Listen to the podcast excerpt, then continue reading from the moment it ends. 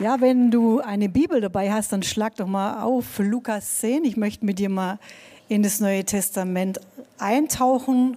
Und zwar einfach Vers 38 starten wir Lukas 10, 38. Und ich möchte mit dir in ein Dorf gehen. Und ich möchte mit dir Menschen besuchen, anschauen. Und ich bin mir sicher, dass die Predigt für jeden was hat, dass der Herr zu dir reden möchte heute Nachmittag. Es geschah aber, als sie ihres Weges zogen, dass er in ein Dorf kam. So, Jesus kam in ein bestimmtes Dorf, da erzähle ich dir gleich was darüber. Es war ein sehr bekanntes Dorf, da ist viel passiert. Es war direkt auf dem Ölberg, nur ein bisschen, ein paar Kilometer von Jerusalem weg und wenn man nach Jericho wollte, musste man an diesem Dorf vorbei. Hier wohnte Simon der Aussätzige, den Jesus geheilt hat, bei dem er dann auch ist und wo es ein Riesentheater gibt mit den Pharisäern, dass er das macht. Und hier wohnen drei Geschwister und jetzt weißt du schon, welches Dorf das sein wird. Es sind Martha, Maria und Lazarus. Man geht davon aus, dass sie Waisen waren und zusammen gelebt haben als Geschwister. Dort wird, wird Lazarus auch auferweckt und aus seiner Grabhöhle gerufen. Und man nennt es das Dorf von Martha und Maria. So die Leute reden, weil sie dieses Dorf mit den Wundern von Martha und Maria verbinden. Wäre doch cool, wenn man das von deinem Dorf auch behaupten könnte, das Dorf von Frank. Nicht Dussling, sondern das Dorf von Frank, weil da so viel passiert in seiner Familie. Und wenn Jesus in der Nähe war und in Jerusalem oder in Judäa unterwegs war, dann hat er dort genächtigt. Das war sein zweites Zuhause. Neben Kapernaum im Haus von Petrus war er im Haus von Maria, Martha und Lazarus immer wieder. Und die drei waren Freunde von ihm. Das war wie eine Familie, die haben sich geliebt. Das lesen wir auch immer wieder.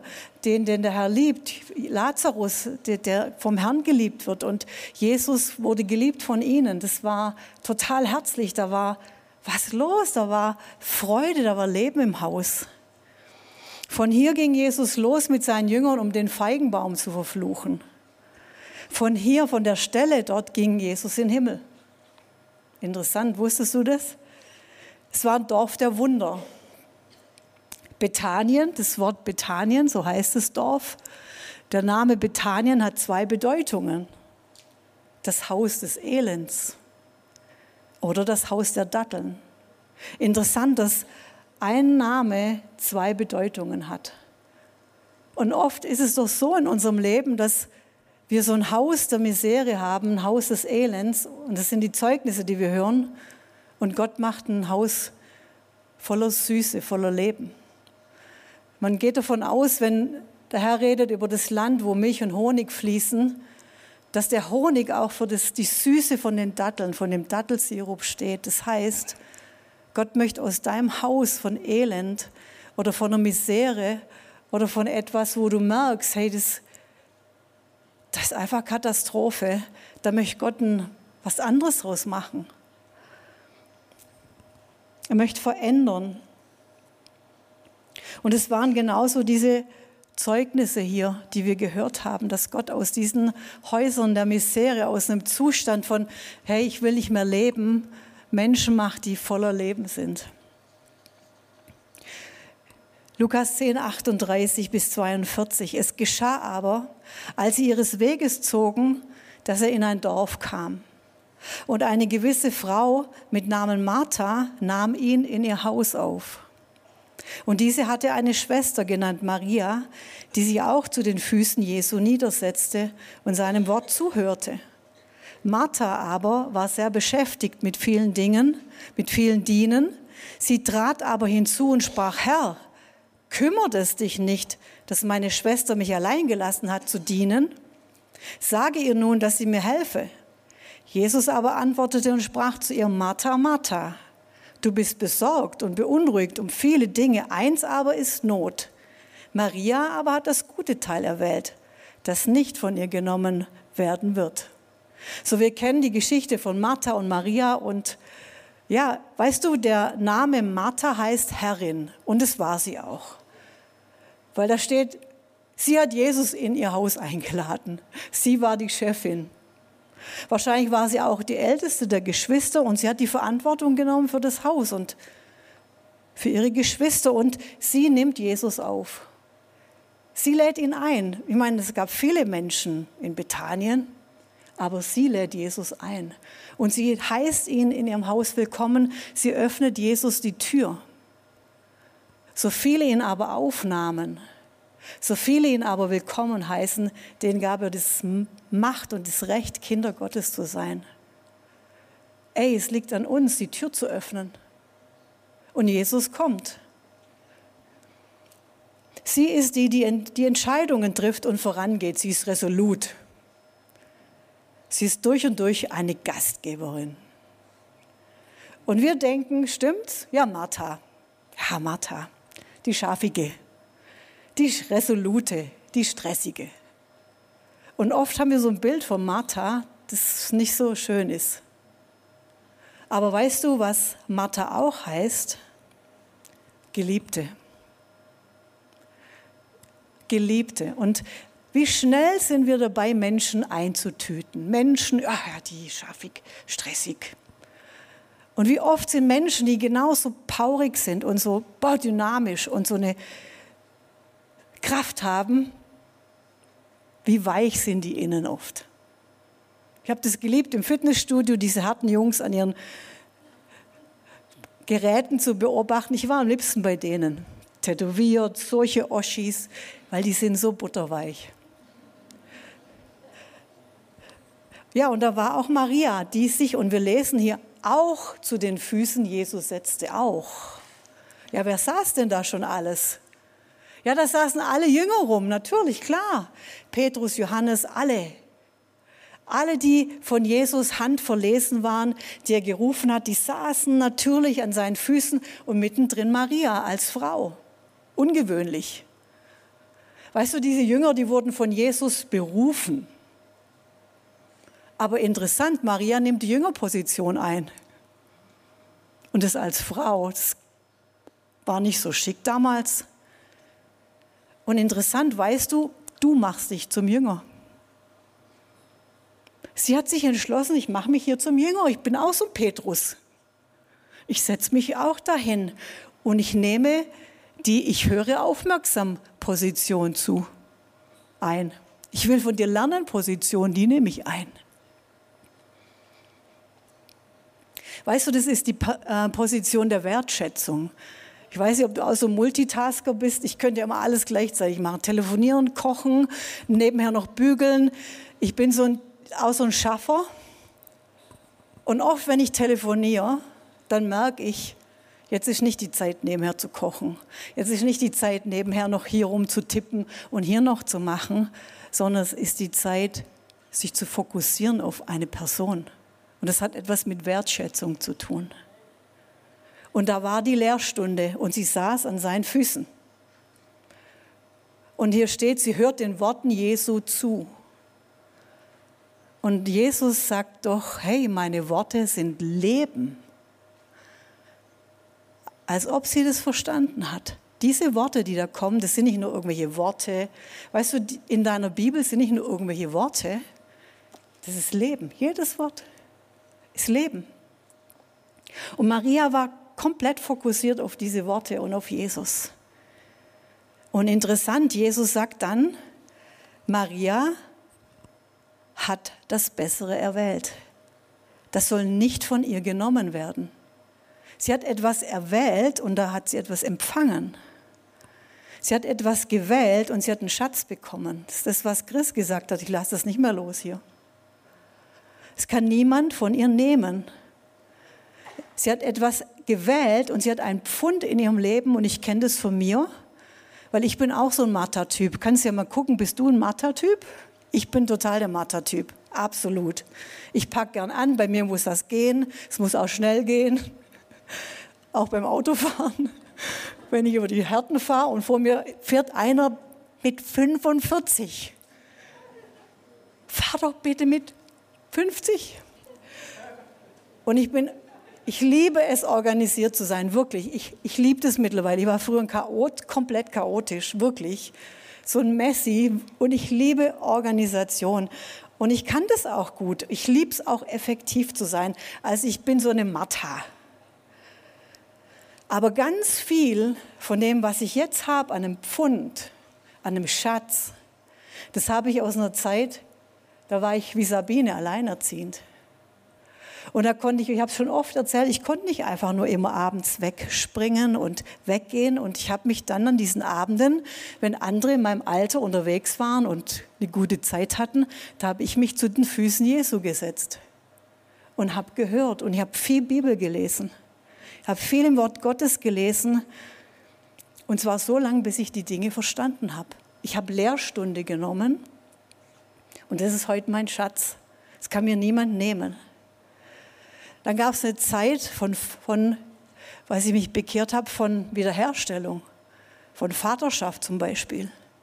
Weil auch bei mir war das so, dass ich unwahrscheinliche Defizite hatte und mir hatte und mir haben Sachen gefällt. Ich, ich, ich nenne es immer so, ich hatte Löcher in meiner Persönlichkeit. Und dann hat der Herr zu mir gesagt, du, ich mache dich schon heil, aber das geht nicht husch, husch. Manchmal muss man auf dem Operationstisch liegen. Und dann habe ich zum Herrn gesagt, okay, dann lege ich mich dahin. Und du operierst mich. Und er hat es getan. Hat mich heil gemacht. Und wir wollen manchmal gern so Instant-Lösungen, so zack, ein Gebet. Oh, Bärbel, bitte ein Gebet, zack. Es funktioniert nicht. Manchmal ja, so aber oft brauchen wir Zeit. So, und in diesem wunderbaren, heiligen, herrlichen Moment, wo Jesus lehrt und die Jünger bestimmt mit ihm diskutieren und boah, die Dinge auslegen und das, den, die Torah studieren und so weiter, in diesem heiligen Moment kommt Marthas Ausbruch. uh, da steht Martha aber machte sich viel Arbeit damit, ihm zu dienen. Und sie stellte sich vor Jesus. Ich stelle mir vor, die steht da so. So die Hände da drin. Und dann sagt sie, Herr, fragst du nicht danach, dass meine Schwester mich alleine dienen lässt? Sag ihr doch, sie soll mir helfen. Ehrlich. Ein herrlicher Eklat. Ich glaube, die ganze Stimmung war kurz weg. Denn das Aber kommt das Aber kommt. Und ähm, ja, ich meine, kennst du das? Ich denke, Martha saß auch an den Füßen Jesu zuerst. Aber dann kennst du diese Liste, diese innere Liste. Oh, ich kenne die gut. Dann fällt Martha ein, boah, ich habe so viele Gäste, Jesus, Jünger, Lammschlachten, Wein, Brot packen. Kennst du die Liste? Boah, und alles kommt in ihren Kopf, was zu tun ist. Und diese innere Liste wird ihr kompletter Stressfaktor. Wer kennt die Liste? Und das Interessante ist, dass da steht, Martha machte sich viel Arbeit, ihm zu dienen. Weißt du, sie will doch Jesus dienen. Herr, ich will dir doch dienen. Und es wird zur Belastung. Und da steht, Martha war sehr beschäftigt. Und es das heißt, die Übersetzung heißt, sie wurde abgezogen, sie wurde umhergetrieben, sie war abgelenkt, sie war überbeschäftigt. Und plötzlich wird das, was sie eigentlich für Jesus tun möchte, zum Stress. Und weißt du, wenn der Fokus nicht mehr stimmt, dann werden die Dinge, die wir geliebt haben vielleicht, für Jesus zu machen, beschwerlich und ein Stress. Und sie werden zur Last. Und vielleicht kennst du das. Du warst so glücklich, Jesus zu dienen. Und plötzlich werden die Dinge, die du geliebt hast, zum Stress. Aber ich habe eine gute Nachricht. Wenn das so ist und du stellst es jetzt bei dir fest, dann steht hier, du kannst ganz leicht die Richtung ändern, weil du kannst ja wählen. Du kannst wählen. Du kannst die andere Richtung wählen. Du kannst einfach sagen, stopp. Ich wähle, dass ich wieder auf Jesus schaue. Und weißt du, stell mir das so vor, das platzt aus dieser Matte raus. Alles kommt raus. Und ist so unangenehm, gell, wenn so Sachen rauskommen. Ist so unangenehm, wenn der Vulkan explodiert. Das mögen wir gar nicht. Es gibt ja so einen Spruch, bring Christ unter Druck, dann weißt du, was in ihm drin steckt. Und deshalb versuchen wir den Dampfkessel immer, oh, ich gehe mit der TSM drei Wochen, drei Wochen Einsatz mit sechs Leuten permanent im Zimmer. Jeden Morgen steht die um sechs auf und raschelt mit der Tüte. Pff. Zellgruppe, es triggert immer, wie der schmatzt, wie der tut, wie der macht. Boah, bei der Arbeit die Ungerechtigkeit. Uh, der Kessel pfeift. Und wir vermeiden das und versuchen es runterzudrücken. Weißt du, manchmal ist es gut, wenn es, ich sage mal, explodiert. Also nicht, dass du da jetzt alle um dich rum erschlägst, aber es ist doch gut, wenn es rauskommt. Es ist, doch, es ist doch sowieso da. Und Jesus weiß doch auch, wie du bist. Und jetzt kann doch Veränderung stattfinden. Warum machst du eigentlich einen Bogen drum, dass du anschaust, was eigentlich in dir drin steckt? Hör auf mit deiner Vermeidungsstrategie. So, und jetzt kommen die Punkte auf den Tisch bei der Martha. Aber wie? Butter bei die Fische. Und die Sätze kennst du vielleicht? Kümmert es dich nicht? Und sie hat mich allein gelassen. Das sind genau die Sätze, die einfach in ihr drin sind. Und ich glaube schon seit, vielleicht seit ihre Eltern gestorben sind, dass sie die Verantwortung genommen hat, dass sie sich ums Haus gekümmert hat.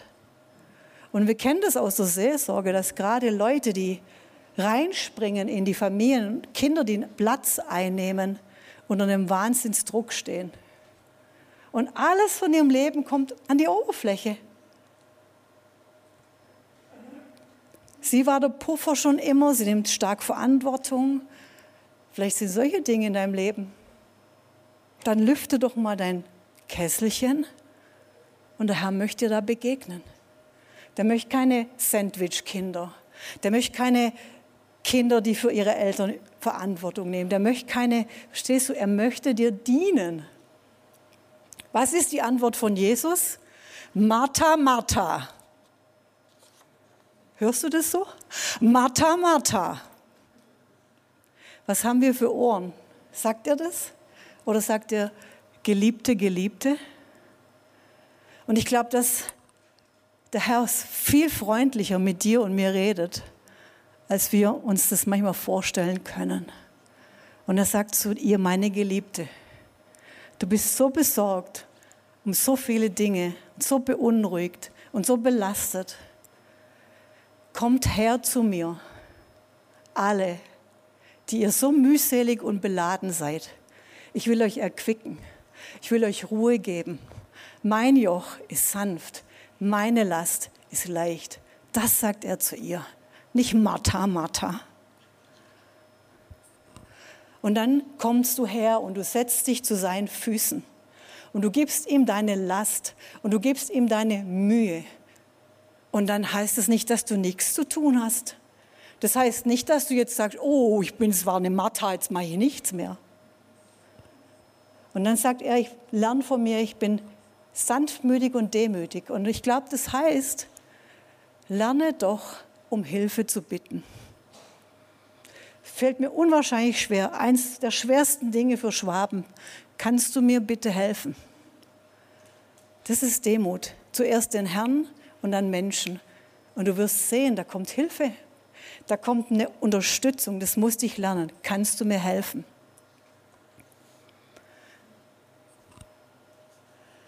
Und jetzt kommen wir zur letzten Szene in diesem Haus. Waren viele Dinge passiert. Lazarus ist auferstanden. Kennt die Geschichte? Jesus sagt zu den Schwestern, Martha, Maria, ich bin doch die Auferstehung und das Leben. Wo warst du, Jesus? Ich bin die Auferstehung, ich bin doch da. Und jetzt sind wir in der Szene kurz nach dieser Auferstehung von Lazarus. Ihr könnt euch vorstellen, wie brisant es war. Das war in ganz Jerusalem bekannt. Da kamen Schaulustige nach Bethanien, um zu gucken, wo, wo ist der Lazarus, was war da. Ihr könnt euch vorstellen, und jetzt sind wir in der Szene, sechs Tage vor dem Passa. Sechs Tage bevor Jesus wusste, ich werde jetzt nach Jerusalem gehen und ich werde dieses Opferlamm sein und ich werde mein Blut vergießen. Ihr könnt euch vorstellen, wie das gebritzelt hat im Haus. Und da lesen wir Johannes 12, 1 bis 5 und den Vers 7. Sechs Tage vor dem Passa kam Jesus nun nach Bethanien, wo Lazarus war, den Jesus von den Toten auferweckt hatte. Dort machten sie ihm eine Mahlzeit und Martha diente. Die hat nicht jetzt den, das Kind mit dem Bad ausgeschüttet, es war ihre Berufung, das zu tun. Lazarus aber war einer von denen, die mit ihm am Tisch saßen. Da nahm Maria ein Pfund Salböl von echtem, kostbarem Nardenöl und salbte die Füße Jesu, trocknete mit ihrem Haar seine Füße. Das Haus aber wurde vom Geruch des Salböls erfüllt. Da sprach einer seiner Jünger, Judas Iskariot, der ihn nachher verriet, warum ist diese Salbe nicht für 300 Denare verkauft und das Geld den Armen gegeben worden? Da sprach Jesus, lasse ihn Frieden. Sie hat dieses für den Tag meines Begräbnisses aufbewahrt. Und ich stell dir vor, diese Szene in einer unwahrscheinlich pritzeligen Atmosphäre von dem Wissen, dass Jesus wusste, er hat seinen Blick auf Jerusalem gerichtet, was da für eine Atmosphäre im Haus war. Was für eine Spannung, vielleicht auch Freude, etwas, eine Atmosphäre von, boah, im Himmel ist Bewegung. Und während diesem Mahl, wo ein Lazarus sitzt, der von den Toten auferweckt wurde, und Jesus öffentlich gesagt hat, ich mache das jetzt, damit ihr mir glaubt. Ich bin die Auferstehung und das Leben. Und die Auferstehung und das Leben höchstpersönlich sitzen am Tisch. Be beginnt das Haus sich zu füllen mit einem unwahrscheinlichen Duft, eine Duftexplosion. Und Maria nimmt dieses Salböl und fängt an, es über seine Füße auszugießen und mit ihren Haaren abzutrocknen. Weißt du, wir stellen uns das mal manchmal so ein bisschen kitschig, glaube vor. Es war total ungewöhnlich, was sie macht, denn eine Frau öffnet nie in der Öffentlichkeit ihre Haare und macht sie auf. Nie. Das tut so eine Frau nicht. Das zweite war, als allerhöchsten Akt der Wertschätzung tropft man dem Gast ein Tropfen Öl auf das Haupt, aber nicht das Ganze auf die Füße. Ihr könnt euch vorstellen, ein, eine, ein Duft, eine erfüllt mit etwas im ganzen Haus steht hier, im ganzen Haus. Und dann sagt Jesus etwas zu ihr, zu diesem Lass sie, denn sie hat etwas für den Tag meines Begräbnisses aufbewahrt. Und in Lukas 24.1 lesen wir, nachdem Jesus gestorben war. Es musste alles schnell gehen. Es war Schabbat. Man musste schnell Jesus runter vom Kreuz. Die Juden mussten, wussten, hey, ich kann mich unrein machen. Wir müssen in den Schabbat, in den hohen Passa. Grabtücher schnell um Jesus. Die waren ein bisschen einbalsamiert ins Grab rein. Und wir lesen, nach diesen drei Tagen kommen die Frauen. Und wir lesen hier in Lukas 24, 1. Aber sehr früh am ersten Tag der Woche kamen sie zum Grab und brachten die wohlriechenden Öle mit sich, die sie zubereitet hatten. Das heißt, es war Usus, es war Tradition, dass man einen Toten nochmal einbalsamiert. Aber es war zu spät. Der Engel sagt, was sucht ihr den Lebenden bei den Toten? Versteht ihr, was Maria für eine Offenbarung hatte? Und sie hatte gewusst, das Opferlamm Gottes, das Opferlamm, das ich jetzt ehre, die Auferstehung und das Leben, das, das Leben gibt für mich, das möchte ich ehren. Und sie hat es getan für das Begräbnis. In ihrem Geist hat sie erfasst, was Jesus macht. Sie hat es vielleicht nicht verstanden, aber da war etwas, etwas Göttliches, etwas Himmlisches. Und es war, weil Maria an seinem Herzen war. Und darum ist diese Konferenz Heartbeat of Heaven so wichtig, weil sie uns an das Herz führt, damit wir verstehen, was passieren wird. Damit wir, damit wir erfassen, was hat eigentlich der Himmel vor. Das sind Dinge, die können wir nicht mit unserem Verstand haben. Und ja, und dann, sondern Gott hat ihr eine Offenbarung gegeben. Und das war, weil sie an den Füßen Jesu war, weil sie das Wort Gottes gehört hat, weil sie bereit war. Versteht ihr? Deshalb ist so wichtig, dass wir diese Martha-Position verlassen und zu den Füßen Jesu kommen, damit wir verstehen, was der Himmel geplant hat. Und das hatte sie.